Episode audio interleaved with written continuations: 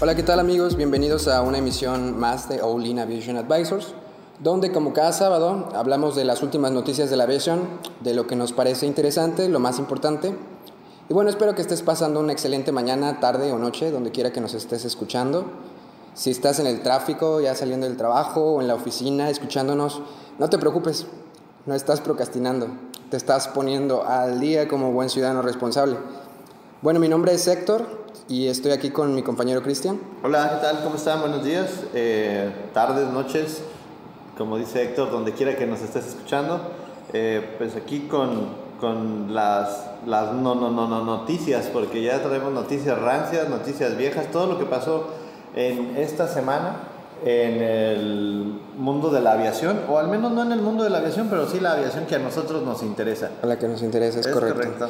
Bueno, ahorita desafortunadamente nuestro compañero Memo no pudo acompañarnos, este, también nos enfermamos amigos de repente, pero bueno, vamos a estar aquí como, como todas las semanas, ¿verdad? Este, traemos aquí varias notas que nos parecieron interesantes en esta ¿Te parece, esta semana. ¿Te parece bien, Héctor, si empezamos a... hacemos un breve update de cómo andamos, de cómo, cómo está la situación de Boeing hoy?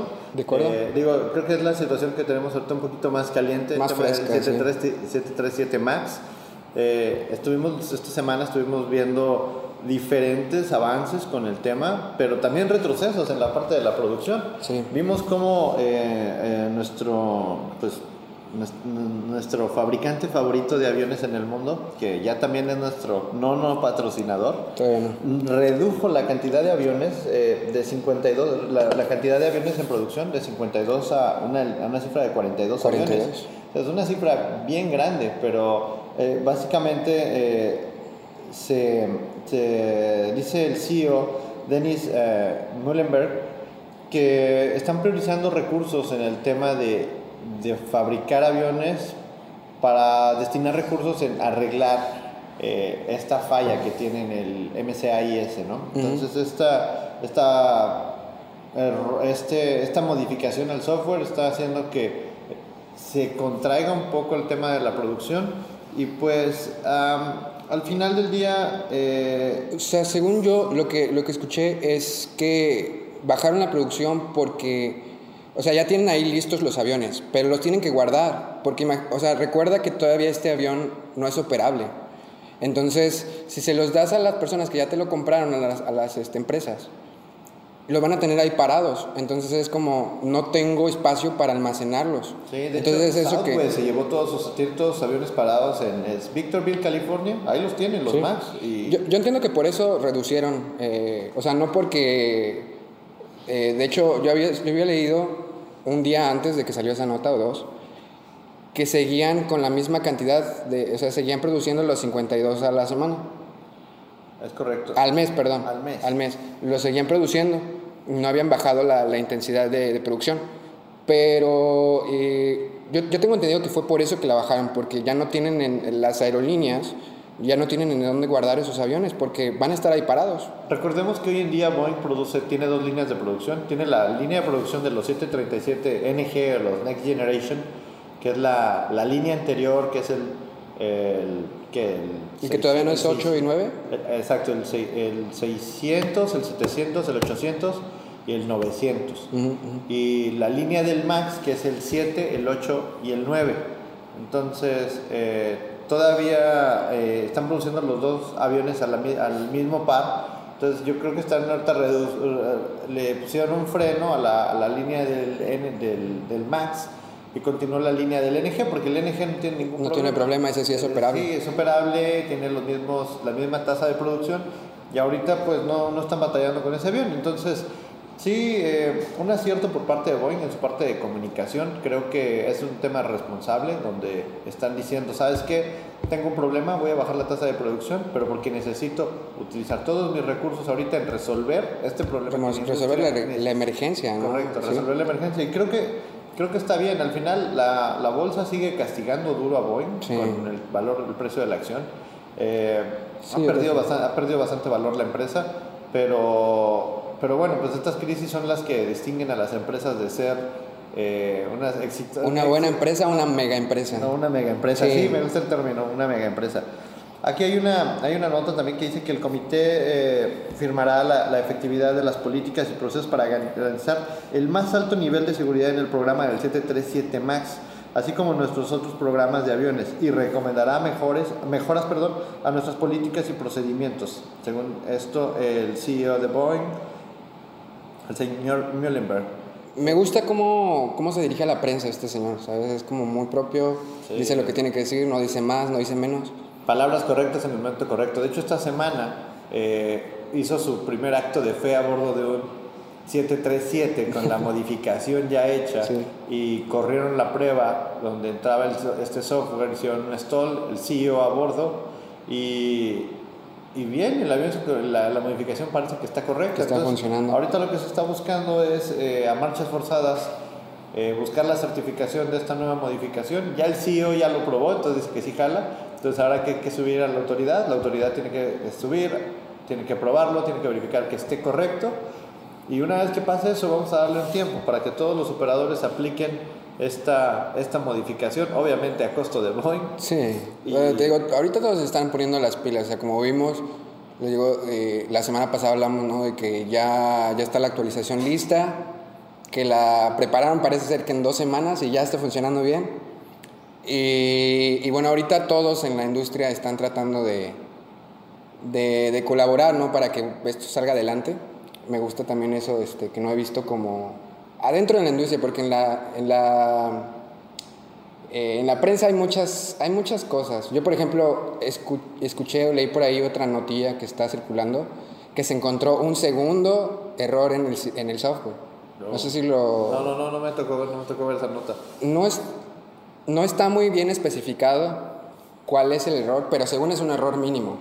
Pero como quiera, o sea, digo que la prensa es como que, que todavía nos mantiene de que, eh, sí se están echándole ganas, pero miren, salieron otro detallito, ¿sabes? Sí, de hecho, de hecho se alinea mucho con lo, que eh, comentó el CEO de Norwegian Airlines, eh, este noruego que, que aparte se llama Bjorn Kijos, eh, es noruego, al final es difícil de, de, pronunciar. Que trabajó como, era piloto, ¿no? de la fuerza. piloto de un F-105, como los, los de la Armada de México. Entonces, piloto de combate y todo, y dice que él hizo pruebas en un simulador de un 737 clásico y de un 737 MAX, y desde el punto de vista de él como aviador, el 737 es Max, es...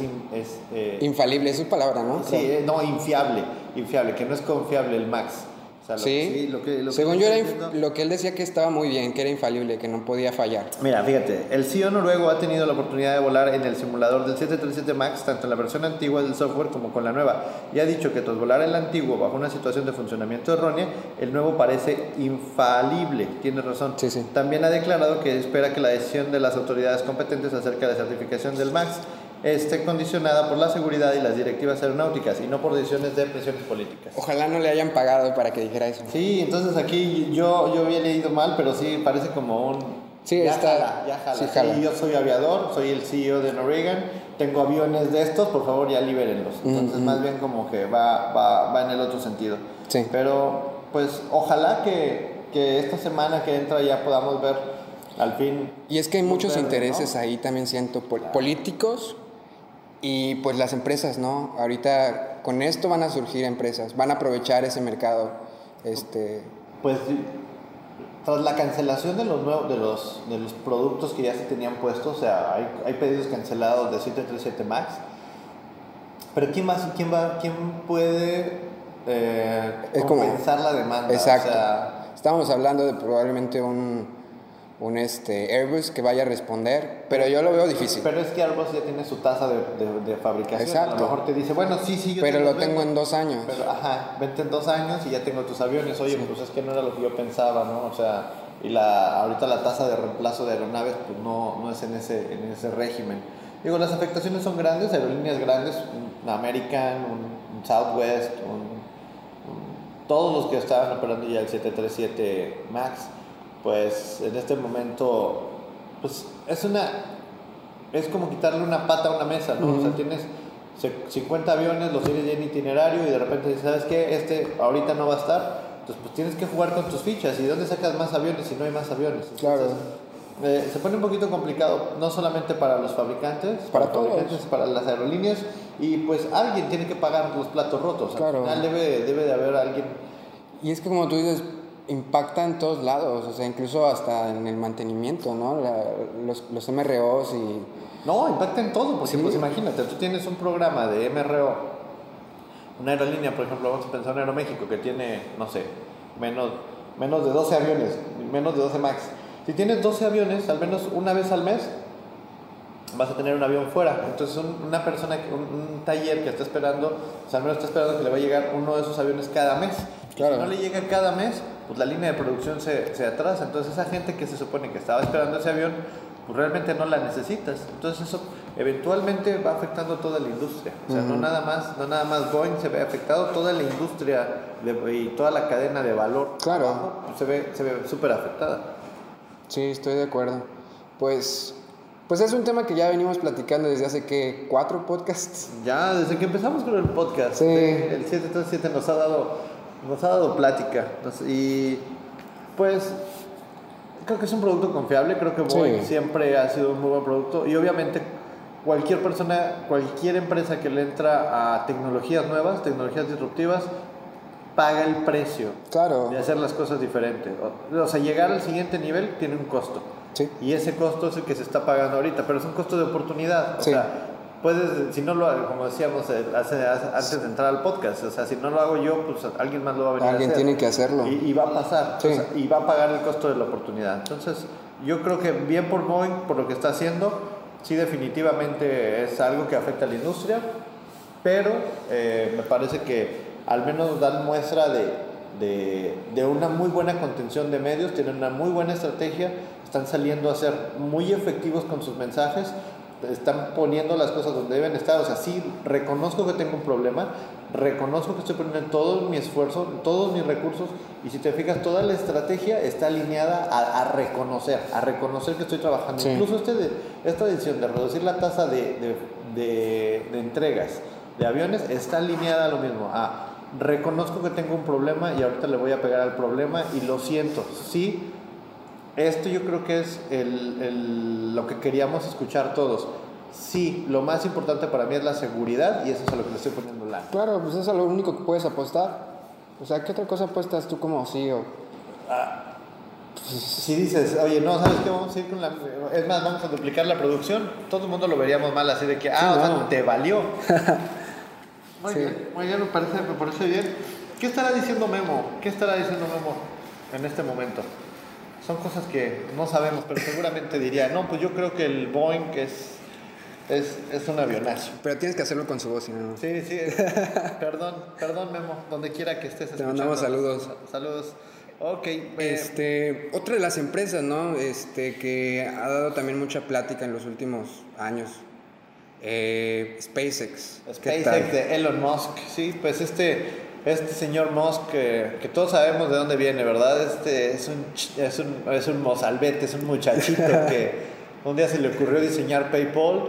No, empezó con eh, Zip2. Era, bueno, es lo primero que hizo. Sí, era como una sección amarilla. Sí, sí, sí. Pero, pero también él fue el que hizo PayPal. Eh, sí, ayuda a desarrollarlo, sí. Sí, estuvo, estuvo detrás de PayPal, luego creo que y, luego él, lo vende, luego lo vende, hace, Tesla y hace Tesla. Y después, bueno, SpaceX creo que fue antes de Tesla.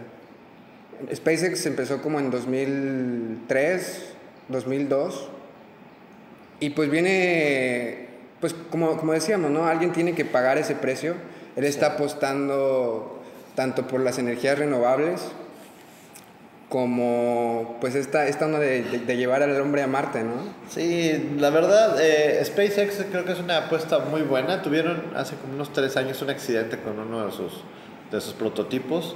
Eh, tienen una, una, es una, es una apuesta muy importante el tema de, pues, yo creo es junto con Virgin Galactic y un par de otras empresas que están apostando a decir, vamos a ir al espacio pero con nuestra propia lana. O sea, tenemos la lana para poder hacer esta exploración espacial sin necesidad de hacerlo claro. mano de la NASA. Y es que yo, yo estoy leyendo su biografía, está muy interesante cómo llegó hasta ahí, o sea, lo que, o por qué salió SpaceX fue más que nada como, igual tú dices, apostar porque, ¿sabes qué? Vamos a sacar, este, vamos a hacer nuestros, nuestros propios cohetes, pero a un bajo costo. Y él, él, decía, o sea, si me cuesta, voy a Rusia y compro un misil, me sale, no sé, tal vez en, voy a decir un, número, 9 mil eh, millones de dólares. Y yo lo puedo producir por la mitad si lo hago en Estados Unidos. O, o pongo varias este, empresas en Taiwán y cosas así.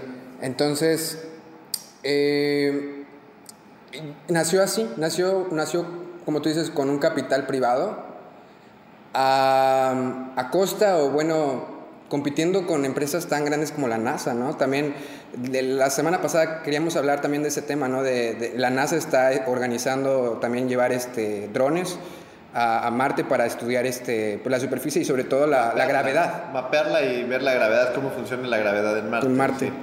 cuáles son las afectaciones que se tienen en el, en el medio marciano, ¿no? Sí. Como si fuera un, el análisis del medio marciano como un fluido, ¿no? Y eso me suena más, más real, porque lo que quiere hacer Elon Musk para el año, eh, según esto, para el año 2022, él va a llevar este, va a ser como un cargo va a llevar este, una nave sin pasajeros, nada más para llevar el equipo que necesitan para que Marte sea habitable, se supone, en 2020. Y en 2024 va a ser la primera expedición ya con gente. Entonces, eh, también en la historia de SpaceX y en todas las empresas de, que, ha, fundado Elon Musk, eh, siempre es muy... Um, siempre piensa en la mejor, en la mejor opción. Nunca, o sea, es muy, ¿cómo podríamos decirlo? ¿Proactivo? No proactivo, sino que da fechas, por ejemplo, normalmente dice, ah, ¿sabes qué? Eh, ¿Para cuándo me tienes esto? No, pues te lo tengo para mañana. Para él un para mañana, o sea, es un trabajo de una semana. Y según él, eh, en su biografía es eh, un trabajo que te dice, ah, te lo tengo en un mes es un trabajo de un año. Entonces él, eh, de verdad, eh, en todas sus empresas y él en su vida profesional, se, desvive por lo que hace. O sea, de verdad, eh, y esa es la filosofía que tienen todas sus empresas. Entonces, también por eso se ha, se ha mantenido SpaceX y ha, crecido como empresa, ¿no? Pero como tú dices, ha tenido bajos y sus primeros dos cohetes, por ejemplo, eh, no llegaron ni a la atmósfera. No, ni siquiera llegaron. Pero, pero, bueno, aquí, aquí el tema de, SpaceX es el, es, pues es el costo de oportunidad, o sea, es la, es la oportunidad de hacerlo. Tengo la lana, tengo las ganas. Para hacer las cosas necesitas, para, para que las cosas pasen necesitas tres, tres cosas. O sea, la fórmula de que todo suceda es, me gusta hacerlo, quiero hacerlo y tengo la lana de hacerlo. El tiempo.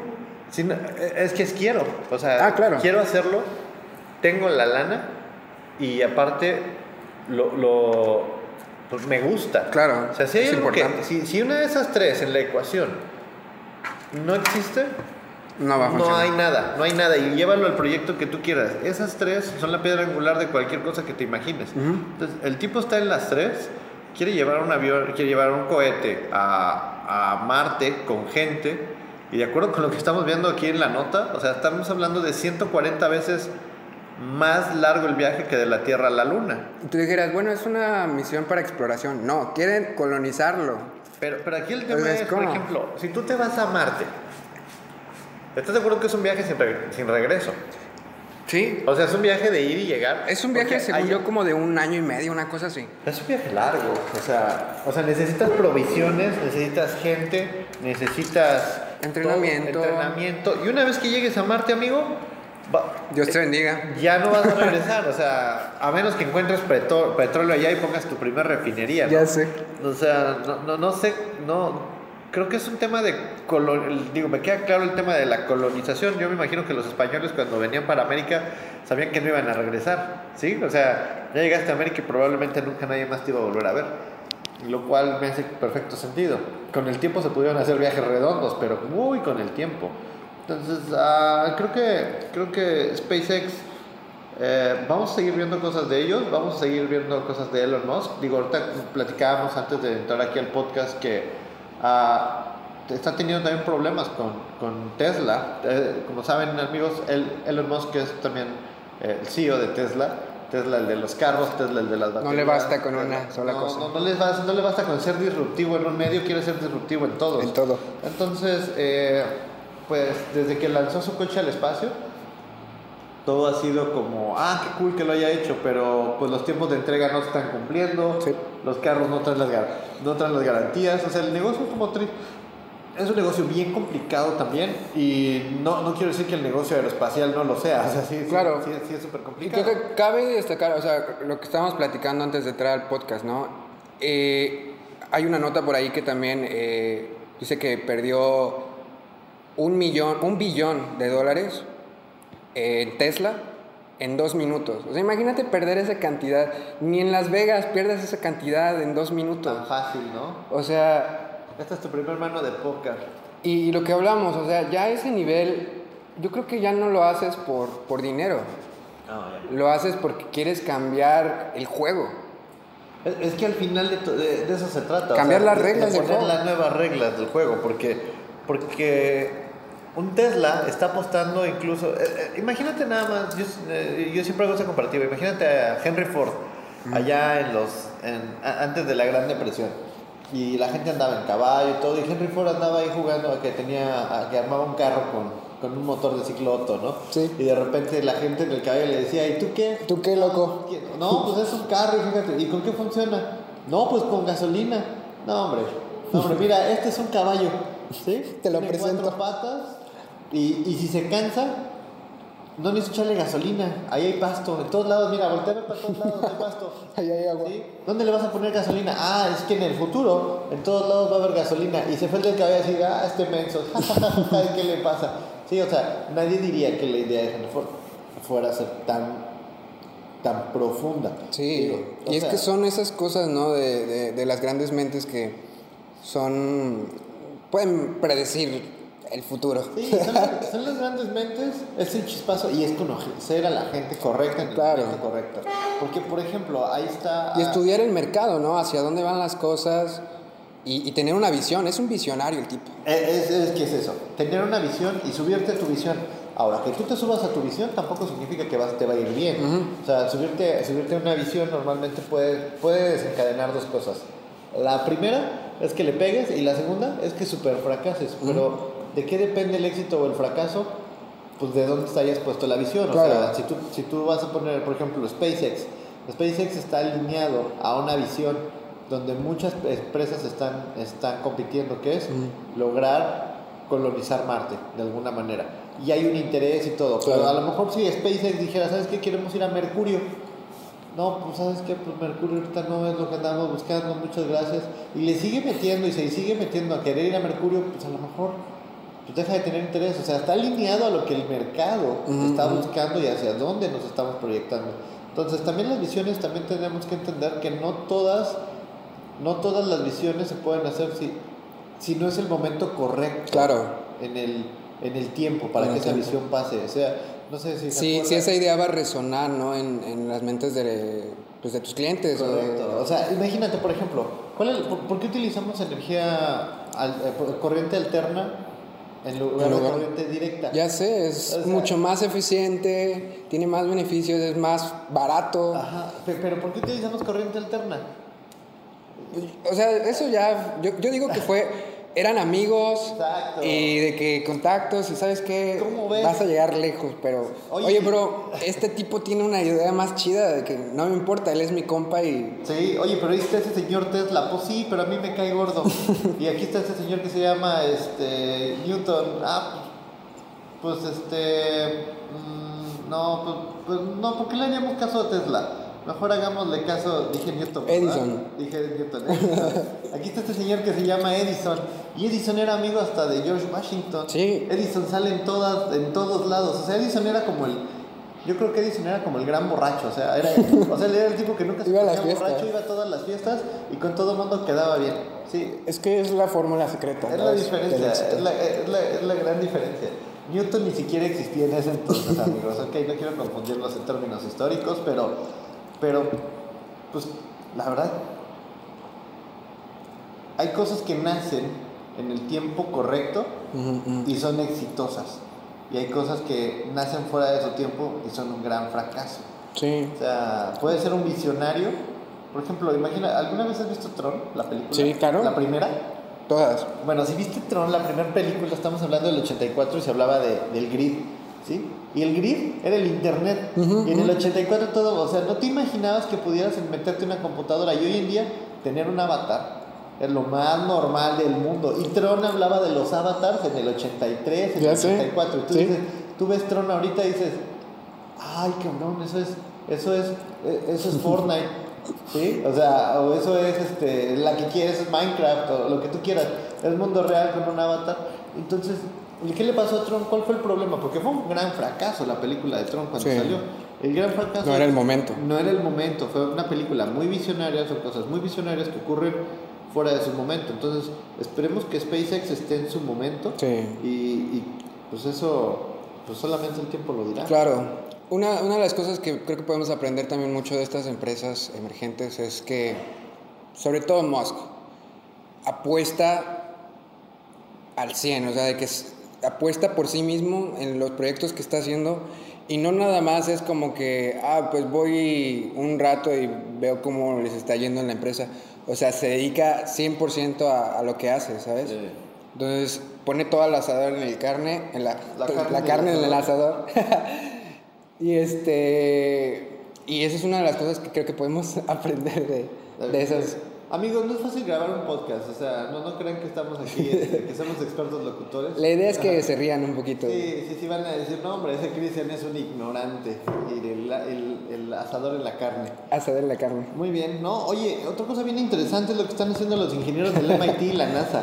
Sí. Eso sí, eso sí está en otro, o sea, estamos viendo tecnología que está desarrollando el MIT que a, lo mejor no la veíamos, creo que ni en Star Wars, ¿no? O sea, e, e, estos tipos... MIT y la NASA están haciendo cosas bien disruptivas, están desarrollando una nueva ala delta, eh, como si fuera, imagínense amigos, un, un B2 o, o, sí, un B2 bombardero y, y es, es una ala voladora. Yo quería preguntarte, ¿se parece a la que tiene el nuevo modelo X, no verdad, de Boeing? El, no, no, no, no, no, el 777. Ajá. No, no, no, porque el 777, el X, ¿no? El donde se doblan las alas de la Folded Wings. El Folded Wings, no, es diferente. Este, eh, por lo que dice la nota, es que está compuesto con... Es como un armadillo, ¿no?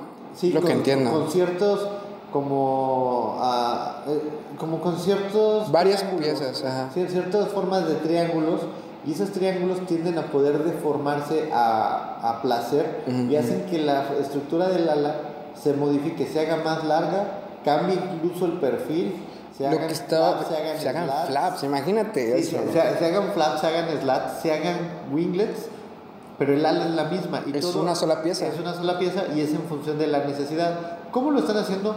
¿Quién sabe? Pero, sí. pero, pero es, estamos hablando de que le quitaríamos complejidad de diseño porque estaría, estaría funcionando de una manera mucho más eficiente, mucho más simple y, y bueno, a nivel prototipo es totalmente disruptivo. Sí, sí, este, está muy interesante también eh, pues sus beneficios, ¿no? Dice que es eh, ultra liviano, que eh, como tú dices, en la parte de diseño va a revolucionar muchísimo. El peso. El peso. Simplemente el peso. Pero yo aquí me pongo a pensar, si es una sola pieza, ¿dónde vas a meter eh, el combustible? Yo creo que debe caer adentro, de alguna manera. ¿Sí? O sea, yo creo que el combustible va a estar vacío también. Si fuera una bolsa. Okay. Y le metes una bolsa y dentro de la bolsa, conforme le vas metiendo combustible, esa bolsa se infla y va adaptándose a la forma, a la del, forma ala, del ala. Porque es una sola pieza. Digo, a lo mejor en un prototipo chiquito está bien. No sé si lo vayamos a ver en un avión, en un avión comercial todavía, uh -huh. pero estoy seguro que en un avión militar lo vamos a ver. Claro. Ya, o sea, más tarde que temprano. Entonces, esta, eh, eh, esta nueva tecnología que está haciendo el MIT, creo que es algo que tenemos, vamos a estar dándole un seguimiento a ver qué, qué, qué, qué, más se filtra, porque estamos de acuerdo que estos son proyectos de investigación pues que, que, no salen todos los días, ¿no? Entonces, cuando, cuando ya se vuelven a la luz pública, hay gobiernos que dicen, oye, ¿y, son trabajos que llevan haciéndolo desde hace, ¿qué te gusta? ¿Cuatro años? ¿Cinco años? Sí, sí, o sea, son trabajos que no, empezaron ayer. Sí. hoy estamos viendo los resultados de alguien que incluso a lo mejor ya ni está entre nosotros. Claro. Es, es, bien interesante, esperemos poder traerles más noticias al respecto amigos.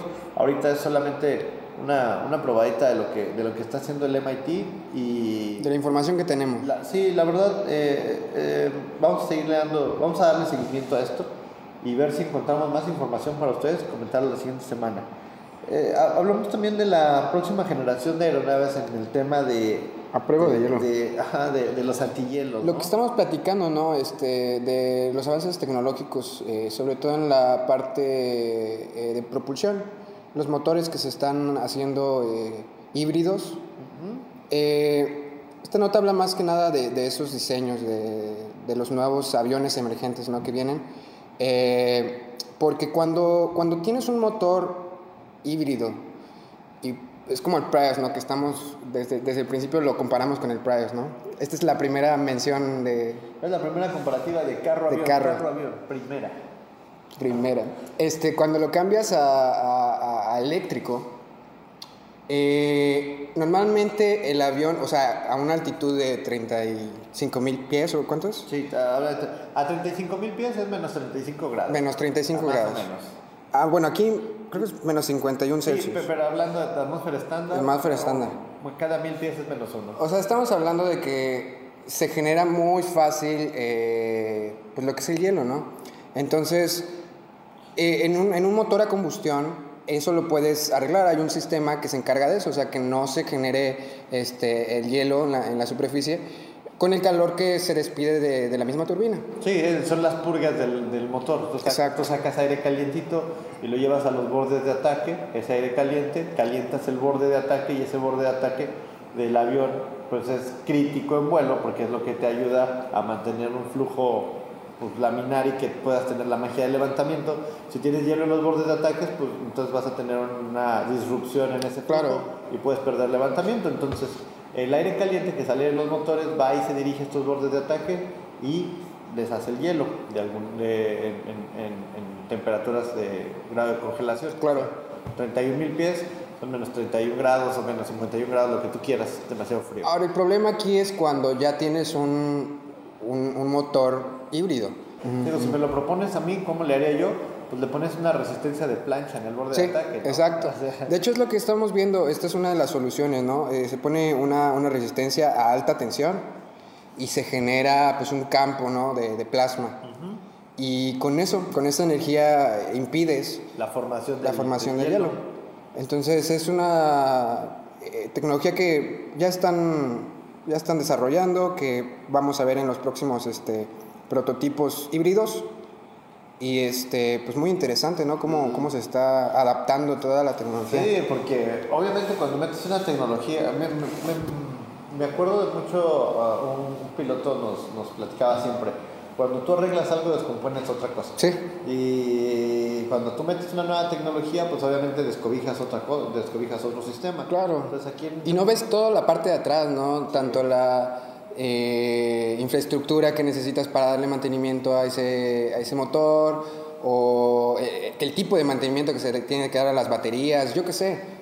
Entonces no ves, cuando sale una, nueva tecnología, no ves toda esa parte que está atrás, ¿no? O sea, estábamos hablando las últimas dos semanas de, de dos compañías grandes como Honeywell y este, Rolls Royce que están haciendo su, su, motor híbrido, pero no vemos eh, esto, ¿no? De que ni siquiera se nos había, a mí nunca se me pasó por la cabeza eh, oye, ¿cómo le van a hacer con la generación de hielo a los 35 mil pies? No, Entonces, no, no, venía, no venía el caso. Claro. O sea, porque estábamos hablando del motor y, ah, Honeywell, qué padre. Pero oye, de la misma mano del, del, de, esto que decías de Honeywell, viene otra empresa que se, es un startup británico eh, que está buscando construir su propio, su propio avión eléctrico, le llaman Bioelectric Hybrid Aircraft, el BA, BEHA.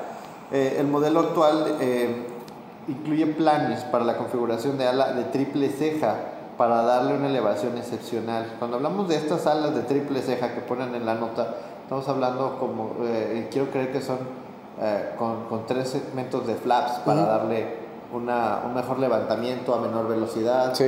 Eh, obviamente un motor eléctrico pues no tiene lo mismo que un motor, que un, que, un motor a combustión. Lo que escuché aquí es que estos dos motores, porque son, me parece que trae tres, trae uno de combustión atrás y trae dos en cada, uno en cada ala.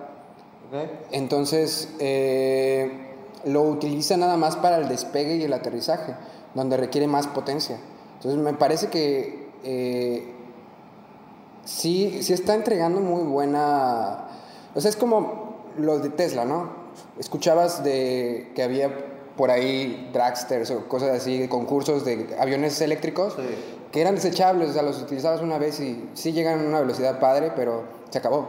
Y ahorita estamos viendo pues, modelos que compiten con Ferrari, compiten con grandes marcas de, de alto, alto rendimiento. Y son eléctricos. Y son eléctricos. Entonces me parece que el performance de, estos, eh, de esta nueva tecnología eh, es muy buena.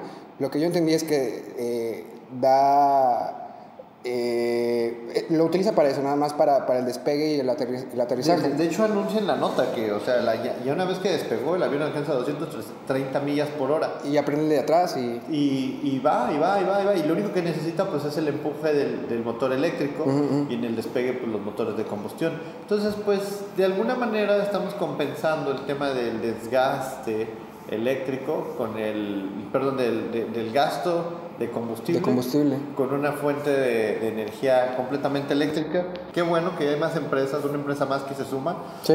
Pero platicamos la semana pasada, un Honeywell, pues obviamente creo que va a tener mucho más brazo de palanca para poder hacer, eh, echar mano de, más recursos para, para, hacer que esto pase todavía más, más rápido.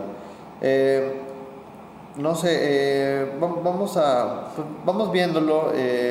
Ah, una de las cosas también que me pareció importante mencionar eh, de esa nota es que ahora con esta tecnología, con este avión, es un avión chiquito, me parece que es como de 18 personas, una cosa así. Sí, no, no es tan grande. Pero está bien padre la propuesta que tienen porque dicen que en 15 minutos, en 20 minutos puedes cambiar la configuración del avión y hacerlo cargo.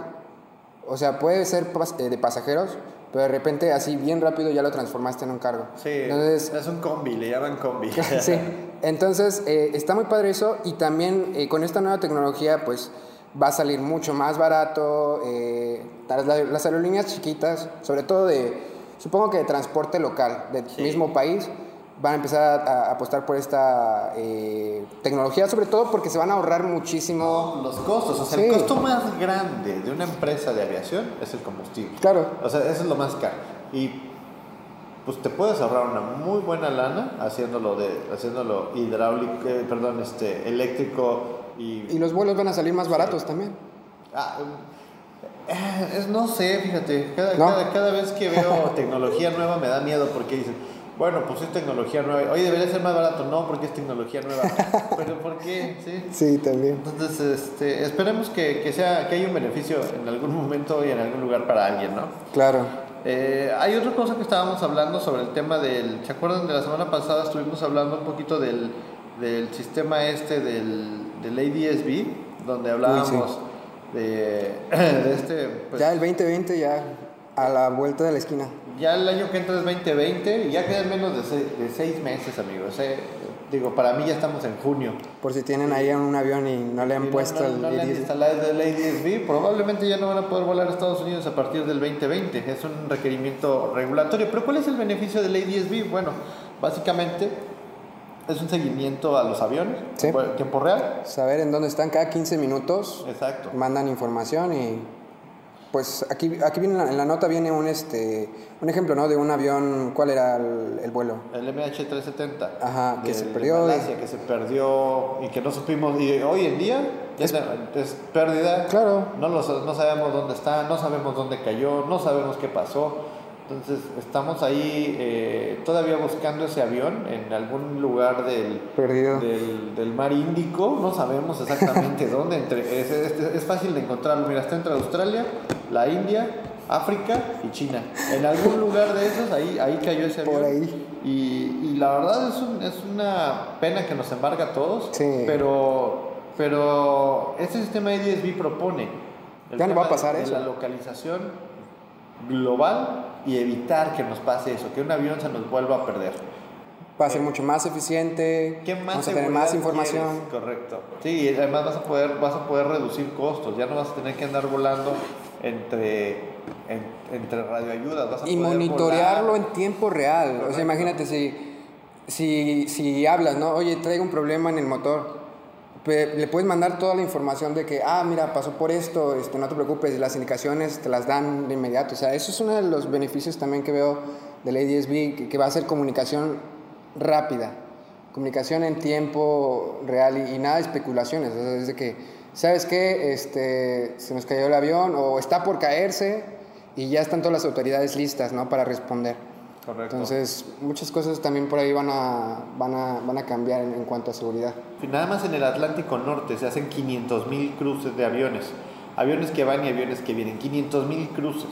Entonces, esto nos va, a, nos va a ayudar a saber qué aviones van, qué aviones vienen, a qué altura están. Y cualquier condición que le esté pasando a estos aviones, vamos a saber dónde están. Y eso, pues, al final, ese monitoreo nos va a dar un nivel de confiabilidad mucho más alto en el tema de, de, pues de navegación, ¿verdad? Claro, o sea, tener más información a la mano este, nunca viene mal. Sí, es uno de los, de los beneficios que ya nos espera para el año que viene. Y bueno, este... Pues si tienen, si tienen su chequera abierta, amigos, ábranla, pues es momento de, es momento de invertir en sus aviones.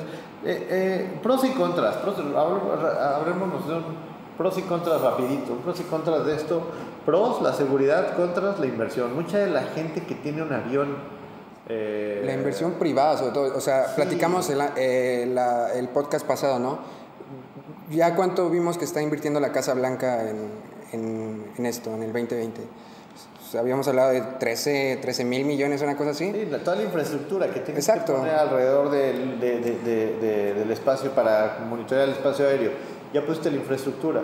Y ahora, pues tú como dueño de un avión necesitas ponerle infraestructura a tu avión, o sea, nadie te la va a pagar. Si tú quieres operar, necesitas operarlo en ese sistema. Y apostar por eso, ¿no? También ya, si te dedicas a, ofrecer este, servicios de seguridad o simplemente SMS o no sé, o sea, enfocar tu visión a, eso, a lo, a lo, que viene, ¿no? Sí, correcto. E, es que eso es lo que viene y, y, y aquí hay una, hay una, hay una, digamos, costo de oportunidad, como platicábamos ahorita, donde el que tiene un avión que tiene más de 20 años, este sistema no lo tiene instalado. No. Entonces hay que invertirle. Sí, pero entonces hay que ponerle el sistema, hay que ponerle tiempo y hay que actualizarle todo lo que tenga, porque a lo mejor el avión ni siquiera trae tecnología adaptada para eso. Sí. Entonces a lo mejor ni siquiera hay tecnología diseñada para un avión viejo. ¿Qué le va a pasar a ese avión? Simplemente ya no va a poder volar. ¿Y eso qué te obliga a ti como dueño? Una de dos, tiro el avión porque nadie me lo va a comprar porque no, no está equipado con la tecnología. Opción 2, compro un avión nuevo. A veces sale más barato comprar uno nuevo. Correcto. Sí. Entonces es como número dos de los carros. Si tenemos un carro y pues ya me toca cambiarle llanta, me toca hacerle ajuste al motor, me toca hacerle, pues la decisión es fácil. Vende el carro. Es como lo que está pasando, ¿no? Con los equipos eh, Apple de que, oye, este, mira, todos los años está saliendo una, uno nuevo. Y está bien, yo todavía tengo mi iPhone, no sé, del 2000, ¿sí? Entonces, eh, ah, sigue funcionando bien, pero ¿sabes qué? Este, le están metiendo cosas para que sea más lento. Entonces, va a ser, va a ser obsoleto. Correcto. Y, y esa es la idea. Al final es tecnología y la, la tecnología nos ayuda lo que platicábamos antes del podcast, igual al tema de la pues, economía de consumo. O sea, si, si, tú, si tú te quedas con tu avión 20 años, ¿a quién te conviene? Pues al fabricante, ¿no? Porque va a vender un avión y hasta dentro de 20 años va a vender otro avión. Entonces eso significa que, que la producción es una producción lenta, es una producción ineficiente y que realmente quién aguanta 20, o sea, imagínate que hiciste una venta en 20 años, o sea, pensando... Imagínate tú como inversionista, oye, sí, está bien, pero tu retorno de inversión hasta dentro de 20 años. Ah, está bien, era lo que yo estaba esperando, porque en 20 años voy a necesitar mi lana. No, pues no. O sea, no, no, no veo que alguien diga, pues voy a meterle a ese negocio, o sea... Eh, creo que también eh, hablábamos el otro día con otro compañero y hablaba de eso ¿no será esto un nuevo orden mundial? Y le, claro, se llama economía, se llama globalización, donde todos... Te lo presento. Sí, o sea, no es un nuevo orden mundial, es un tema de, hay que, esto es en pro de la seguridad y hay que entenderlo como en pro de la seguridad. Es como actualmente en México tenemos el tema de, de las grabadoras de datos de vuelo, la FDR y la CBR. Hay aviones viejos que necesitan una CBR y una FDR instalada en sus aviones. Ah, cool, qué bueno. Oye, ¿cuántos aviones pueden, pueden tenerla? No, pues uno o dos. ¿Y cuánto cuesta? No, pues el precio del avión. ¿Se la quieres instalar? No, pues ¿para qué? Me va a salir muy caro. No se la quiero instalar. Bueno, pero pues por regulación se la deberías de tener que instalar. No, pues no quiero, no quiero, no quiero. Bueno, pues entonces no eres seguro. O sea, ¿qué queremos? Queremos aprender de lo que pasa. Oye, si tú traes un avión que no tiene la capacidad de darnos data, pues a lo mejor no lo deberías de operar. O sea, eso es un statement que, pudiera tener. Y está bien, en, pro de la seguridad me parece excelente. Es que al final todo debe ser en pro de la seguridad. Porque, pues, eh, insisto, nadie. Yo no me quiero subir a un avión sabiendo que probablemente se va a caer. Claro. Yo me subo a un avión, me siento, me duermo y espero aterrizar para hacer lo que tenía planeado. No espero a ver, Dios quiera que no, no se vaya a caer. O sea, definitivamente debe estar todo alineado a la seguridad y, pues, pues qué bueno que el, que el 2020 nos está alcanzando. Sí. Eh, necesitamos investigar nosotros un poquito más, amigos, para ver si en México tenemos ya la infraestructura para el, para el 2020. Según yo... sí, hay circulares por hay, ahí. Hay algo de infraestructura en ciertos aeropuertos. Eh, uno de ellos es el aeropuerto de la Ciudad de México pero no sé cómo está la red aeroportuaria.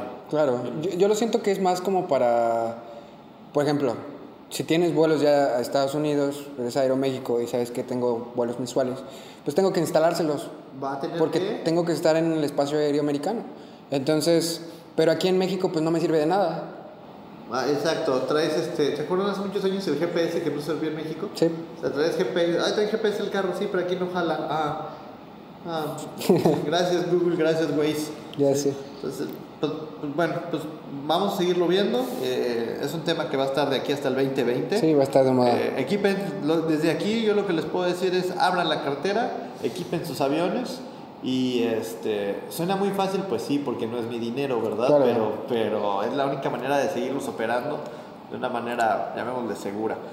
Nos va a dar mucho que hablar en los próximos. Ah, vamos a tener mucho que hablar. Va a haber, va, a haber marchas, va a haber, este, va a haber pancartas, va a haber este, el, el, sector aeronáutico en México se va a desbordar y van a, y, van a decir eh, es, un, es, un, es un sistema muy caro, es un desarrollo incosteable y eso me va a obligar a grandear mis aviones. Y sí, ¿es en pro de la seguridad? Sí bueno, pues háganlo. Sí, o sea, la parte más segura de no, la, parte más segura del vuelo es no hacerlo. Sí, no es, o sea, es o, estar a la vanguardia o morir. Sí, crecer o morir. Y ese es un momento de, de crecer o morir. Espero que, que, la industria no muera porque es una inversión muy grande que hacer.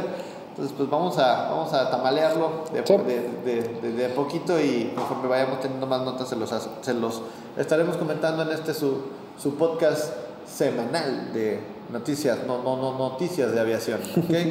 Eh, y el último tema que traemos aquí es un tema que pasó esta semana, eh, eh, el tema de, de que unos, un, un, grupo de personas se, se metió de una manera ilegal, llamémosle así, al aeropuerto de Guanajuato, donde parece que hubo un robo de 20 millones de, no, dólares, no, de pesos, no, es que, 20 millones de pesos. Según yo, estaba ahí la, la camioneta de valores y, y, se metieron como Juan en su casa. O sea, llegaron al aeropuerto con una, con una van, supongo, con publicidad de, me parece que de Aeroméxico, si no estoy mal, pero era falsa. O sea, sí, de aerolínea. Sí, o sea, imagínate. no tenemos certeza. No estoy seguro de cuál.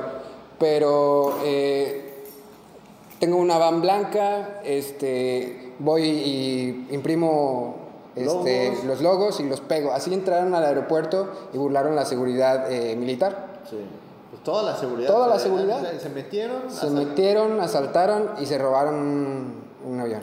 O no estoy seguro. No, se creo robaron que el dinero. el dinero, nada más el dinero. Hasta ahí tenemos, eso lo publicó la revista, la revista Proceso eh, esta semana. ¿Fue en la Ciudad de México? Ah, no, en Guanajuato. Fue en, Guanajuato, fue en Guanajuato y y bueno, el tema ahí no es, no es tanto el, el, el, hecho, ¿no? El hecho de que, haya, de que haya habido un asalto, el hecho es de cómo, de cómo se puede vulnerar la seguridad de un aeropuerto.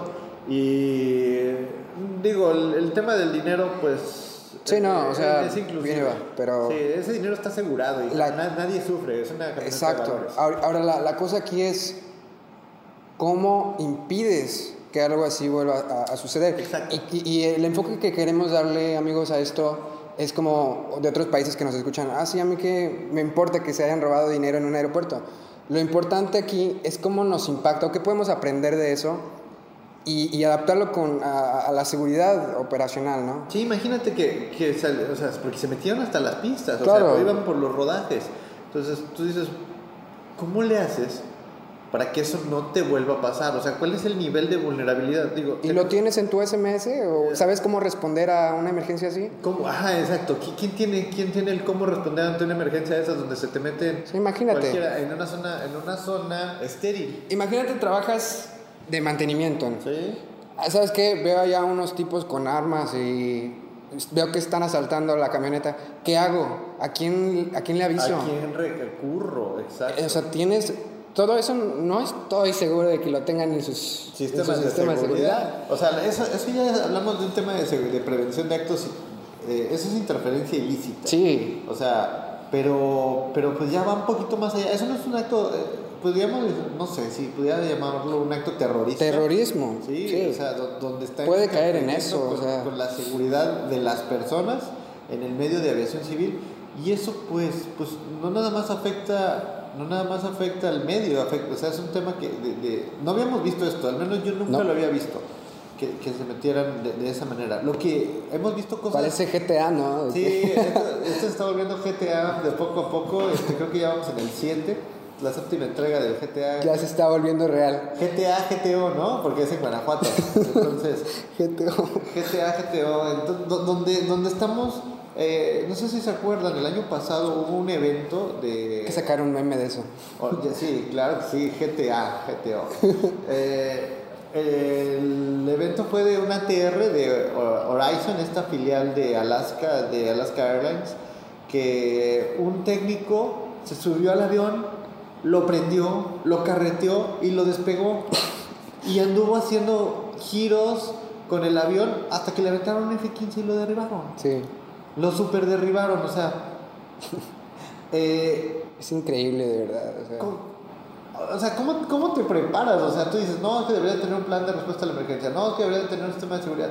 Pues sí, pero ¿cómo te preparas para este tipo de eventos? ¿Qué, están ¿Qué está haciendo la industria para evitarlo? ¿Qué está haciendo la industria para evitarlo? ¿Cómo le haces que un muchacho que limpia el avión no, se, robe el avión?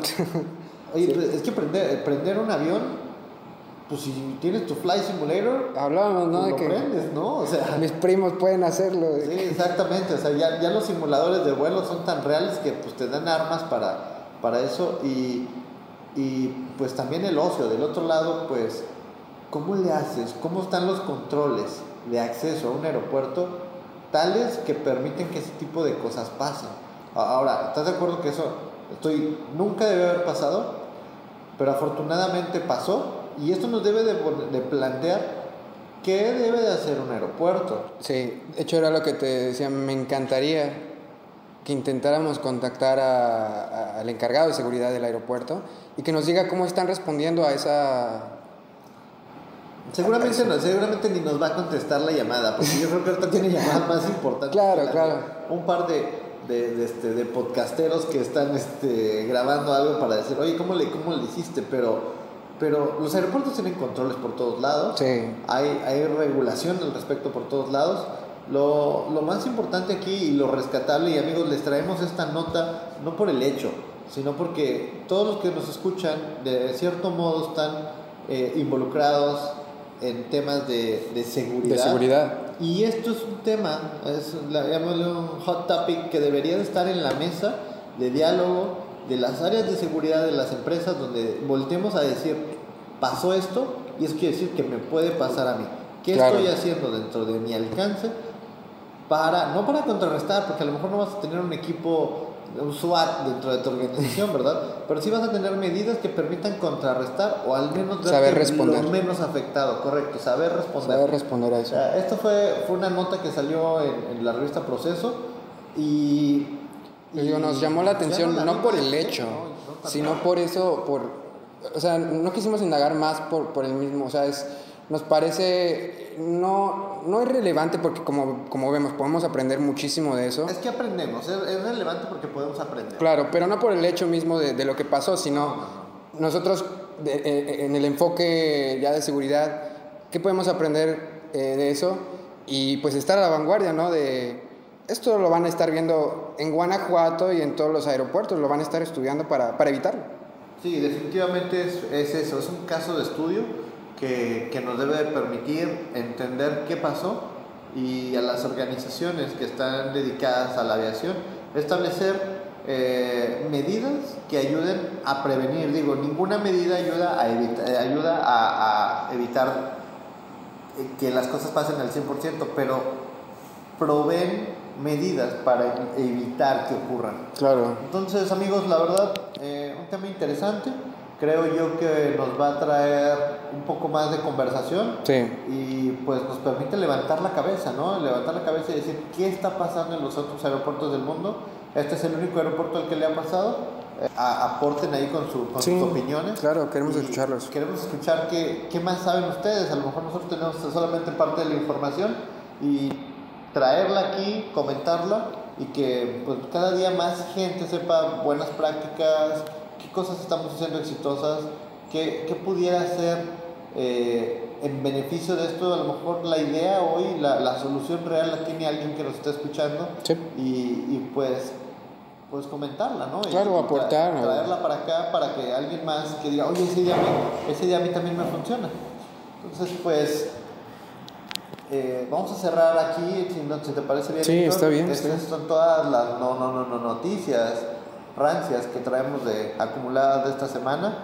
Nos, nos, nos encanta que nos escuches, que nos encanta que, que participes con nosotros. Ya está por ahí nuestra, nuestra segunda emisión de, de, de la revista Olina Aviation Advisors, donde estamos poniendo estas notas Recuerden, eh, si gustan anunciarse con nosotros, ahí está el contacto eh, dentro de nuestra página.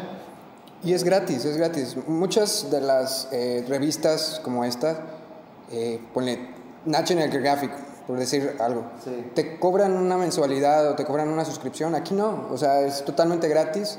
Puedes descargarla desde nuestra página de internet y puedes también este, dejarnos ahí tu correo, tu información para que nosotros te la hagamos llegar todas las semanas. Y este, pues eh, igual, eh, díganos eh, de dónde nos escuchan, sus opiniones acerca de los temas que, que, vimos esta semana. Y bueno, también recuerden que tenemos ahí un Patreon, ¿no? que es como la forma en la que ustedes nos ayudan a que podamos seguir trayendo material fresco. Correcto, correcto. Estamos ya estamos en Spotify, estamos en SoundCloud. Creo que SoundCloud ya nos dijo que ya no cabe más dentro sí. ¿Sí te diste cuenta? Sí, sí, sí, ya nos, ya nos avisó, oye, ¿quieres más? Pues hay que pagar. Entonces, amigos, eh, para poderle seguir llevando contenido a través de SoundCloud, este, necesitamos de su valioso patrocinador. Entonces, recuerden ponerle un pesito, cinco pesitos, eh, para que Héctor no le falte su café andati en las mañanas, sus donitas y toda la, toda la información de la semana, poderse estar. Estamos como Allin MX. MX. En, Patreon. En Patreon. En todas nuestras redes sociales como All Advisors. Facebook, Twitter Instagram. Eh, síganos eh, si quieren estar al día, saber de qué temas vamos a hablar en la semana, pues eh, estén al pendiente de, Twitter. Si quieren eh, los links de todo nuestro contenido que estamos subiendo, estamos en, en, Facebook también como All Advisors. Este, ahí pues también estamos subiendo los links de descarga tanto de la revista como para que nos puedas escuchar. Suscríbanse a la revista, suscríbanse a nuestra página en Wix, es Olin Aviation Advisors. Eh, nos encuentran así y ahí está, la, ahí está un, eh, un RSS para que se suscriban, se suscriben y la revista les llega directamente a su pues, a, su, a, su, a, su correo electrónico sin ningún costo. Claro, si también se suscriben en Spotify, por ejemplo, pues te avisa cuando subimos un nuevo... Ah, es correcto. Sí, síguenos en Spotify. Eh, para los Patreons vamos a grabar eh, a partir del mes de junio, vamos a estar grabando el, el podcast en vivo y vamos a hacer videos y vamos a, a mandar corazones ya a, a través, del de, YouTube para, para Patreon, ¿verdad? Pues muy bien chicos, si les parece vamos a, vamos a cerrar aquí. Muy bien. Nos vemos la, la próxima semana con más noticias, más situaciones y pues... Espero que se hayan divertido, que la información haya sido de su agrado y pues nos vemos como todas las semanas hasta el otro sábado. Y bueno, un gusto estar contigo, Cristian. Igualmente, Héctor, que pases una muy buena semana y ustedes también, amigos. Hasta luego. Hasta luego. Gracias.